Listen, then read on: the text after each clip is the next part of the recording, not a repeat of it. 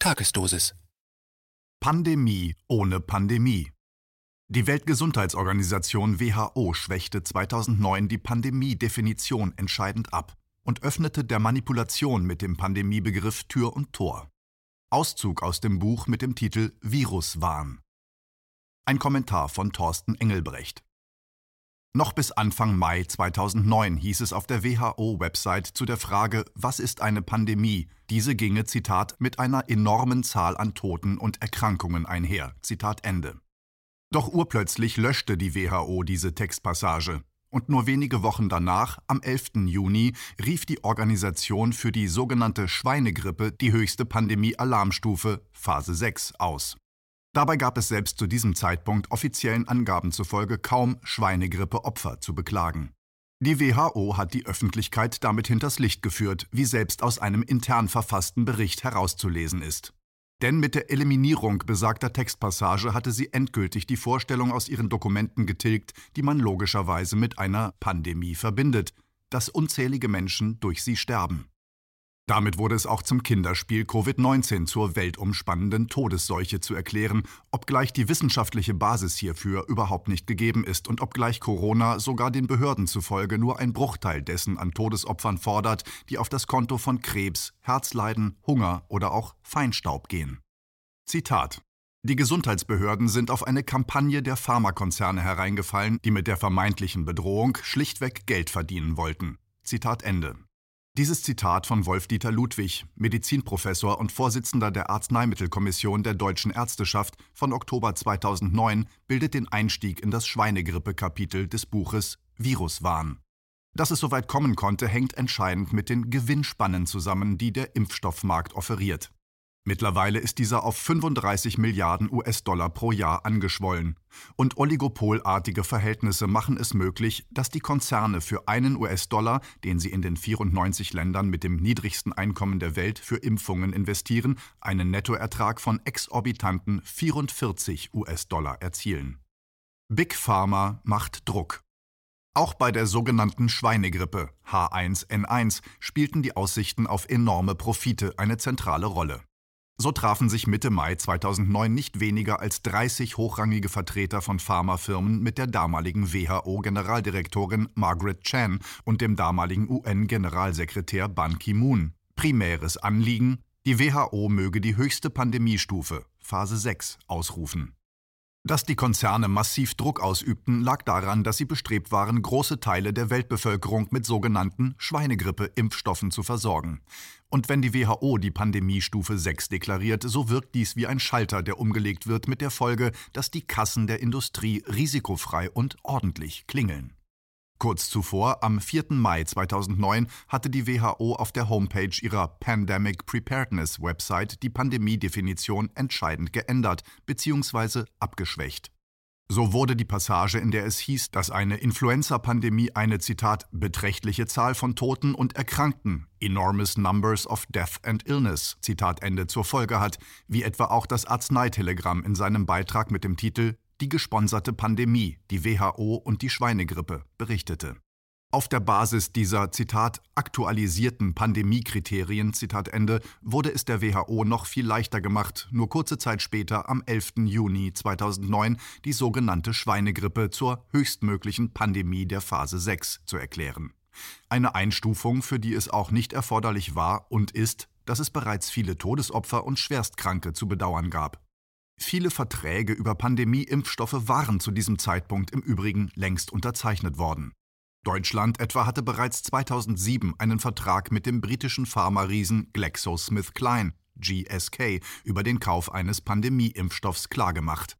Mitte Juni 2009 forderte der Leiter der deutschen Abteilung von GSK die damalige Gesundheitsministerin Ulla Schmidt sogar auf, Zitat, die im Vertrag vorgesehene Belieferung dringend zu bestätigen. Zitat Ende. Die thüringische Gesundheitsministerin fordert er auf, Zitat, uns die vertraglich fixierten Bestellungen der Bundesländer unverzüglich verbindlich zu bestätigen. Zitat Ende. Ähnliche Schreiben gehen an andere Länder, wie der Spiegel berichtete. Ein Magazin, das von Beginn an und über Monate hinweg die haltlose Schweinegrippe Panikmache massiv mitbefeuert hatte. Zu diesem Zeitpunkt war, wie selbst die damalige Generaldirektorin der WHO, Margaret Chan, zugestand, die Zahl der Toten weltweit gering. Die Organisation hatte zudem, Zitat, keine plötzliche oder dramatische Zunahme von Zahl und Schwere der Infektionen gesehen oder erwartet. Zitat Ende. Auch von einer, Zitat, länderübergreifenden Großschadenslage, Zitat Ende, wie hierzulande im nationalen Pandemieplan definiert, hätte keine Rede sein können. Die Einstufung der Schweinegrippe als Pandemie, gleichbedeutend mit dem Startschuss für die Produktion von Impfstoffen und der weiteren Einlagerung von Medikamenten, Neuraminidase-Hämmern, wäre somit ohne Pandemie-Neudefinition nicht möglich gewesen, so das Fazit des Arzneitelegramm. WHO die Welthysterieorganisation. Bemerkenswert ist zudem, Zitat, dass die WHO am 4. Mai 2009 die Textpassage auf ihrer Website, wonach eine Pandemie eine enorme Zahl an Toten und Erkrankungen zur Folge hat, als Reaktion auf eine Anfrage der CNN-Reporterin Elizabeth Cohen eliminierte, Zitat Ende, wie Peter Doshi vom Fachmagazin The BMJ anmerkt. So hatte die Medizinjournalistin Cohen die WHO darauf aufmerksam gemacht, dass man als Normalsterblicher bei dem Begriff Pandemie an eine Art Horrorshow denken würde, die Schweinegrippe aber beim besten Willen keine solche darstelle, wie in ihrem Beitrag mit dem Titel Wenn eine Pandemie keine Pandemie ist zu lesen steht. Auch die deutschen Behörden hatten die offizielle WHO-Definition der Phase 6 offenbar gründlich missverstanden, wie der Spiegel im März 2010 rückblickend schrieb, in einem Artikel, in dem er erstaunlicherweise die haltlose Angstberichterstattung des eigenen Magazins bemängelte. Kritiker hätten daher spöttisch gefragt, ob die WHO demnächst auch einen neuen Schnupfen zur Pandemie erklären wolle.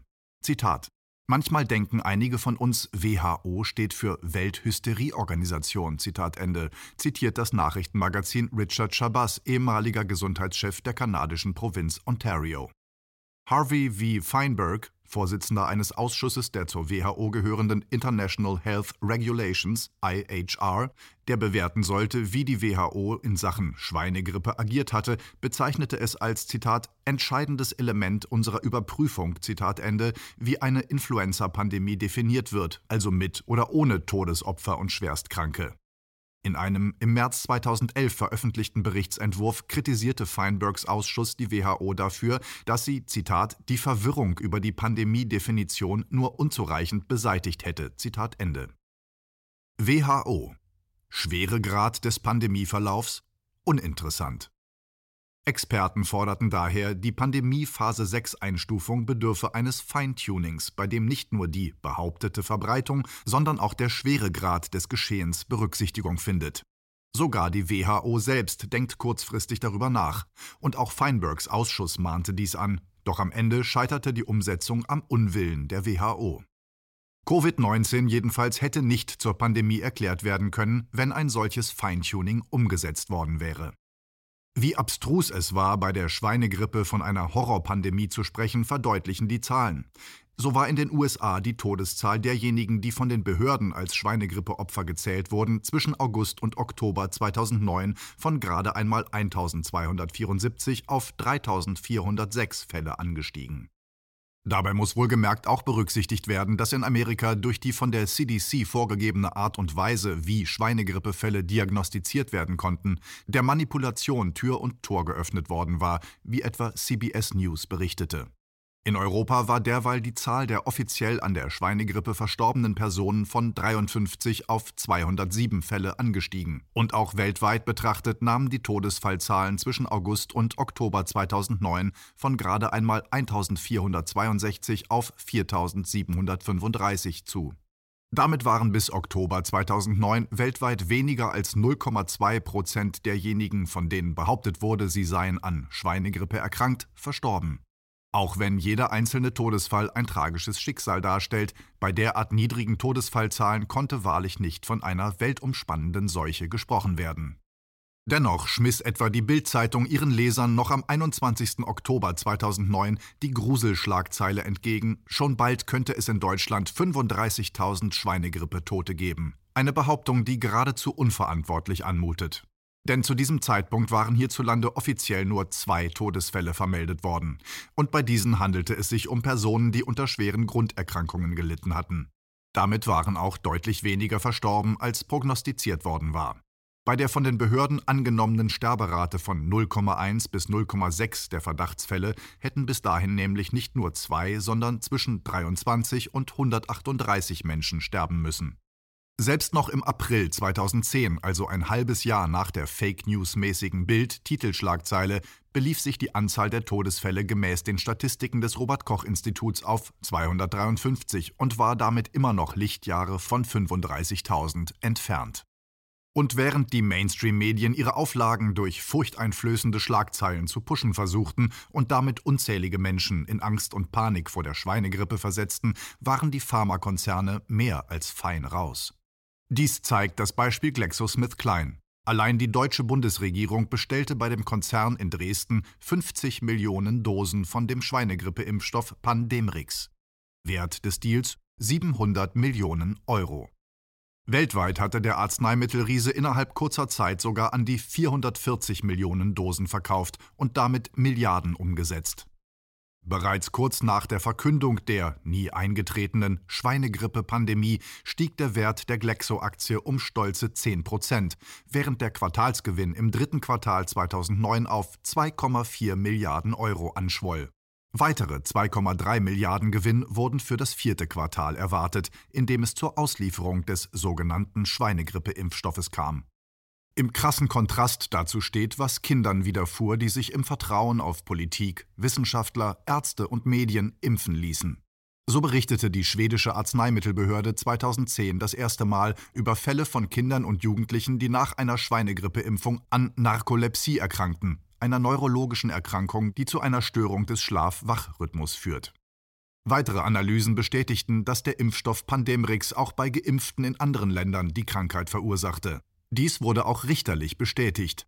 So wurden in London einem zwölfjährigen Jungen von einem Gericht 120.000 britische Pfund zugesprochen, weil man es als erwiesen ansah, dass bei ihm der Schweinegrippeimpfstoff eine Narkolepsie ausgelöst hätte.